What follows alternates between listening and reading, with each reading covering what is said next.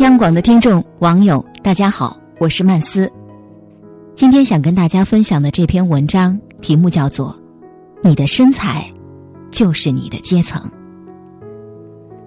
这是个以貌取人的时代，没人有义务透过你臃肿的身材去发现你优秀的内心。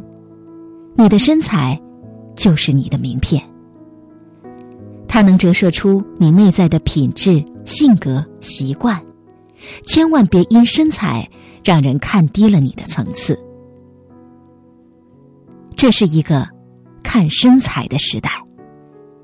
去年曾有一条新闻：上海某著名小学招新生，面试家长，看家长身材，肥胖的不要。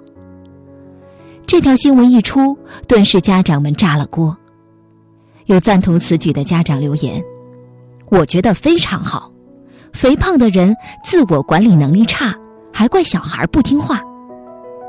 我觉得太赞了，自我管理能力低下的家长肯定无力配合超一流的教育呀。老外的私立学校也很严格，有钱都能进的，你愿意往里挤吗？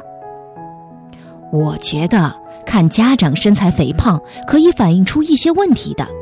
首先，肥胖不是短时间形成的。应该是长期不注意饮食和运动造成的，家长连自己都没管好，你相信他们会管好孩子吗？自己都没有信心去坚持的东西，还会指望他们鼓励孩子去坚持？这个社会对胖子太残忍了，找对象时被嫌弃，找工作时受歧视，好不容易找到对象结婚生子了吧？以为生活总算上了正轨，结果没想到身材还能影响下一代的教育。果然，这是个看身材的时代。别以为你年长就不用看身材了，没想到作为家长还要看身材。如果你是胖子，孩子都要被你拖累。一个人的身材。二十五岁前是爹妈给的，二十五岁之后是自己修的。能管好自己身材的人，往往能管理好自己的生活和工作。反之，臃肿的身材背后，可能是一团乱糟糟的生活。你的身材就是你的阶层。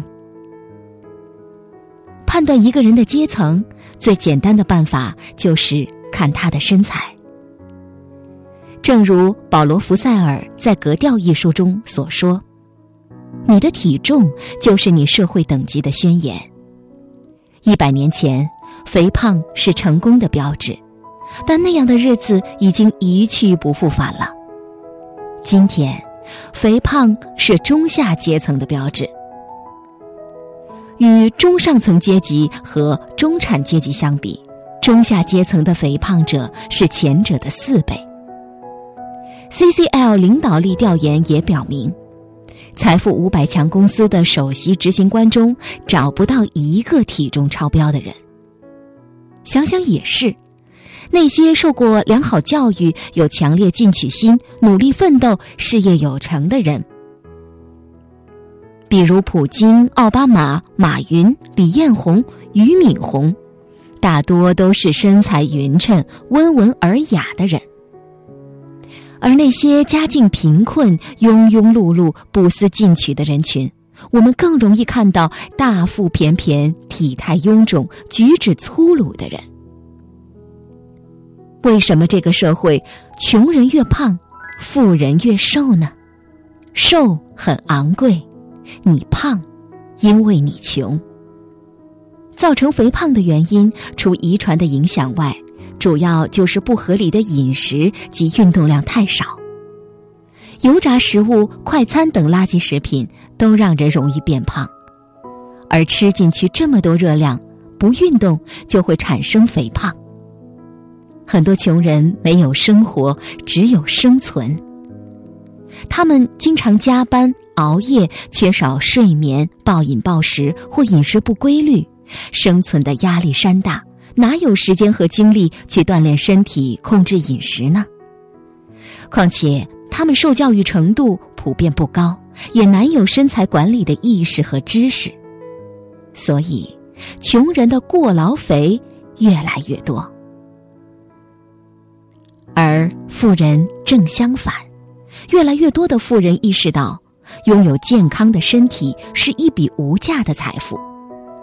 他们有时间、有金钱对身体进行投资，他们愿意选择绿色、有机、低热量的食物，舍得在健身上花时间，也承担得起上健身房请私人教练的大把银子。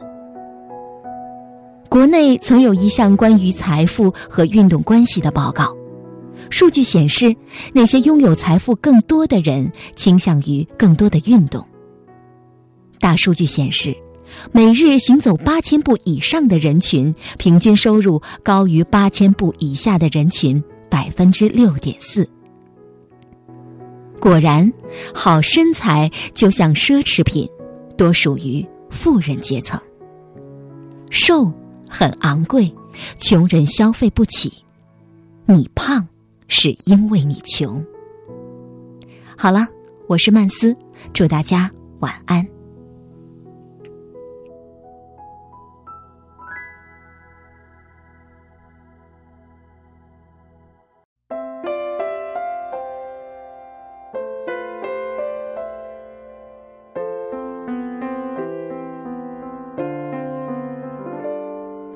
太阳晒得眼睛睁不开，你的好脾气让我心情坏不起来。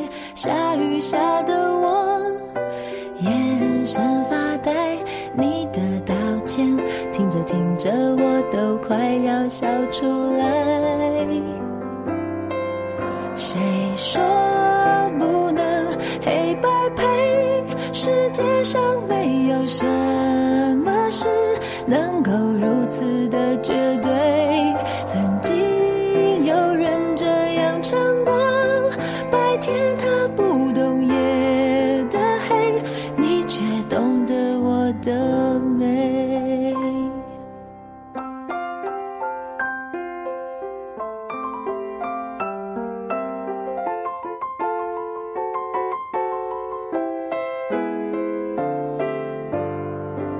有时候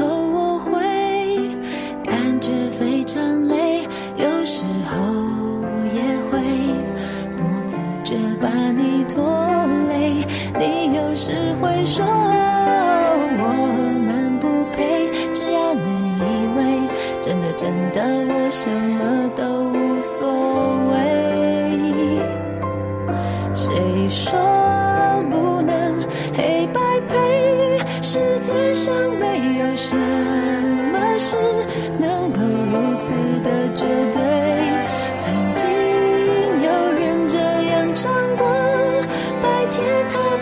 秋夜的黑，你却懂得我的。